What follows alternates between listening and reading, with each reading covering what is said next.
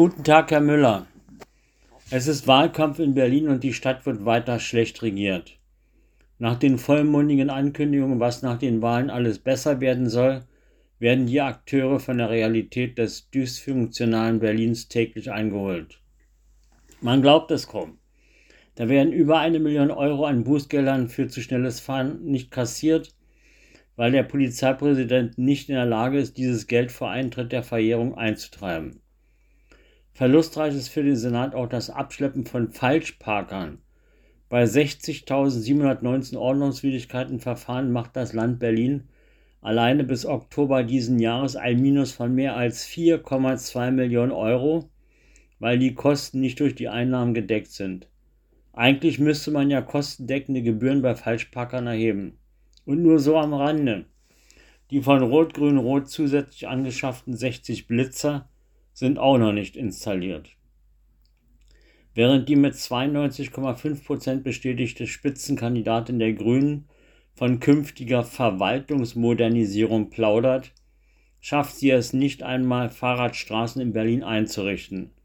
Aber wie eine tibetanische Gebetsmühle beschwört sie die Verkehrswende in Berlin und fordert höhere Anwohnerparkgebühren.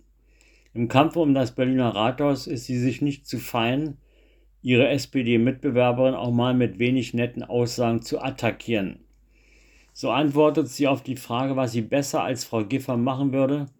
Franziska Giffer würde von ihrer Partei in diesen Tagen als jemand beschrieben, die schon handelt, wenn andere noch nachdenken. Ich würde sagen, ich denke erst nach und handle dann.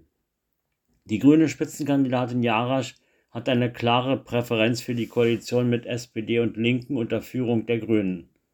Damit ist klar, jede Stimme für die Grünen ist eine Stimme für die Fortsetzung ideologisch fixierter linksalternativer Stadtpolitik. Die regierende Bürgermeisterin ohne eigenes Fachressort eilt dieser Tage mit ihrem hochmotorisierten Schlitten durch die Stadt. Vorläufiger Höhepunkt ihres Tagewerks war der 22. November mit gleich fünf Weihnachtsmarkteröffnungen im Stundentakt. So eilte sie als weihnachtliche Grußtante zum Berliner Weihnachtsmarkt vor dem Roten Rathaus, zum Weihnachtszauber am Gendarmenmarkt, zur Eröffnung des 19. Weihnachtsmarkts auf dem Breitscheidplatz, um dann anschließend weiter zum Weihnachtsmarkt vor dem Schloss Charlottenburg zu eilen. Ihren Weihnachtswahlkampf beendete sie um 20.30 Uhr mit der Eröffnung der Christmas Avenue Berlin am Neulendorfplatz. Diese nicht nur weihnachtliche Omnipräsenz von Giffey zahlt sich offenbar aus. Liegt die SPD in Berlin Trend derzeit mit 37 Prozent, nein nicht insgesamt, sondern bei den über 65-Jährigen vorn. In jüngsten Meinungsumfragen liegen Grüne bei 22, CDU bei 21 und die SPD bei mageren 19 Prozent dicht beieinander. Der Dreikampf um das Rote Rathaus hat begonnen. Zwar ist Giffer in Berlin die relativ beliebteste Politikerin, mit ihrem Senat ist sie aber gleichzeitig die unbeliebteste Landesregierung in der Bundesrepublik Deutschland. Die Klimakleber setzen unbehindert ihre destruktiven und gemeingefährlichen Proteste fort. Mittlerweile schneidet man sogar Autobahnstücke mit Demonstranten aus dem Beton, um Demonstranten von der Fahrbahn zu lösen. Letzte Woche konnte man auf der Autobahn Menschen mit Koffern Richtung Flughafen BER an den Klimakleber vorbei zum Flughafen rennen sehen. Laut Einschätzung des Berliner Verfassungsschutzes sind die Klimakleber der letzten Generation angeblich nicht verfassungsfeindlich angestellt. Wer wollte das eigentlich wissen? Mir reicht schon, dass diese sektiererischen Überzeugungstäter nur menschenfeindlich eingestellt sind und weiterhin täglich Menschenleben gefährden. Der vorläufige Eskalationshöhepunkt war am Freitag das Eindringen auf den Flughafen BER in Schönefeld. An zwei Stellen des Flughafens verschafften sich die Klimademonstranten gewaltsam Zugang mittels mitgebrachter Blechscheren, schnitten sie Löcher in den Drahtzaun und gelangten so auf das Rollfeld des Flughafens, um sich dort dann an der Rollbahn festzukleben.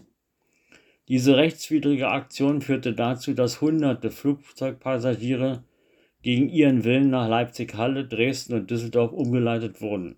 Über zwei Stunden war der Flughafen außer Betrieb. Ganz schnell wird zu klären sein, wie es so leicht war, den Flughafenzaun mühelos zu überwinden. Wird hier kritische Infrastruktur unzureichend geschützt? Die Empörung der Berliner und der bundesdeutschen Politik fiel mal wieder lautstark aus. Sofort wurden wieder heftige Reaktionen des Rechtsstaates gefordert. Neben den bisherigen Straftaten der letzten Generation kommt jetzt auch noch der gefährliche Eingriff in den Flugverkehr und Hausfriedensbruch als Straftatbestände hinzu. Vielleicht sollte man den Klimawiederholungstätern auch den Führerschein einziehen. Immerhin hatte das Verwaltungsgericht jetzt entschieden, dass einem notorischen Autofahrer, der zahlreiche Ordnungswidrigkeiten begangen hatte und es innerhalb eines Jahres auf 159 Parkverstöße brachte, der Führerschein abgenommen werden kann. Allein die Anzahl der Verstöße ließen Zweifel an der Eignung erkennen. Hier gibt es für mich eine Parallele. Geisels Sündenregister wird immer länger. Neben der Pannenwahl droht nun auch noch die Mietpreisbremse vor dem Amtsgericht wegen Studischkeit zu scheitern. Wie lange hält er sich noch im Amt? Man vergleicht Geisel mit den Autobahnklebern, er klebt aber noch fester an seinem Senatorensessel als die Dauerdemonstranten. Man spricht deshalb auch vom Patek-Senator. In Berlin ist bekanntlich alles anders. Der neue Landeswahlleiter Stefan Brechler bezeichnete nun die Durchführung der Wiederholungswahlen als eine wörtlich Herkulesaufgabe. Geht's nicht auch eine Nummer kleiner? Immerhin will der Senat erstmals in der Berliner Geschichte unabhängige Wahlbeobachter der OSZE zu den Wiederholungswahlen anfordern. Normalerweise beobachtet die OSZE Wahlen in Diktaturen, Autokratien, Bananenrepublik und Wahlfälscherländern nun auch in Berlin. Nun freue dich, Berlin. Wenig erfreulich sind die Nebenwirkungen der Wahlwiederholungswahlen. Das dafür benötigte Personal wird teilweise aus den Bürgerämtern abgezogen. So werden gleich in mehreren Bezirken Bürgerämter in den nächsten Monaten geschlossen bleiben. Vielleicht werden die Wahlen jetzt besser organisiert. Für die Bürger gibt es aber wieder längere Wartefristen, zum Beispiel für einen Reisepass oder eine Ausweisbeantragung. Gegenwärtig betragen die Wartefristen um die sechs bis acht Wochen in den Bürgerämtern. Ach, es gab da nicht mal, gab es da nicht mal das Versprechen von Frau Giffey, jeder Berliner soll innerhalb von 14 Tagen einen Termin beim Bürgeramt erhalten? Weiterhin eine Hängepartie bleibt die Entscheidung, ob die Wahlwiederholung mit einer weiteren Abstimmung, dem Volksentscheid zur klimaneutralen Stadt, verbunden wird. Gehen Senat und Wahlleiter das Risiko dreier Wahlen an einem Tag ein? Am Dienstag hat der Senat kraftvoll beschlossen, in Berlin endlich wieder Lehrer zu verbeamten. Nach 16-jähriger Anti-Lehrer-Beamtenpolitik in Berlin wird Berlin nun, so Frau Giffey, einen Fehler korrigieren. Sie sprach nach der Senatsentscheidung vollmundig von einem guten Tag für die Berliner Schule sowie für die Berliner Lehrerinnen und Lehrer hat schon was Dreistes. Erst verhindern die Sozialdemokraten 16 Jahre lang die Lehrerverbeamtung in Berlin und stellen sich nun heute hin und wollen sich für diese mühsam errungene Verbeamtung feiern lassen. Ungeklärt bleibt weiterhin der sogenannte Nachteilsausgleich für diejenigen Lehrer, die qua ihres Alters nicht mehr verbeamtet werden können. Immerhin ist die Suche nach über 42.000 Wahlhelfern ein Erfolgsmodell wohl angelockt von der Erfrischungsprämie von 240 Euro. Für den Wahlhelfer haben sich schon um die 30.000 Wahlhelfende gemeldet.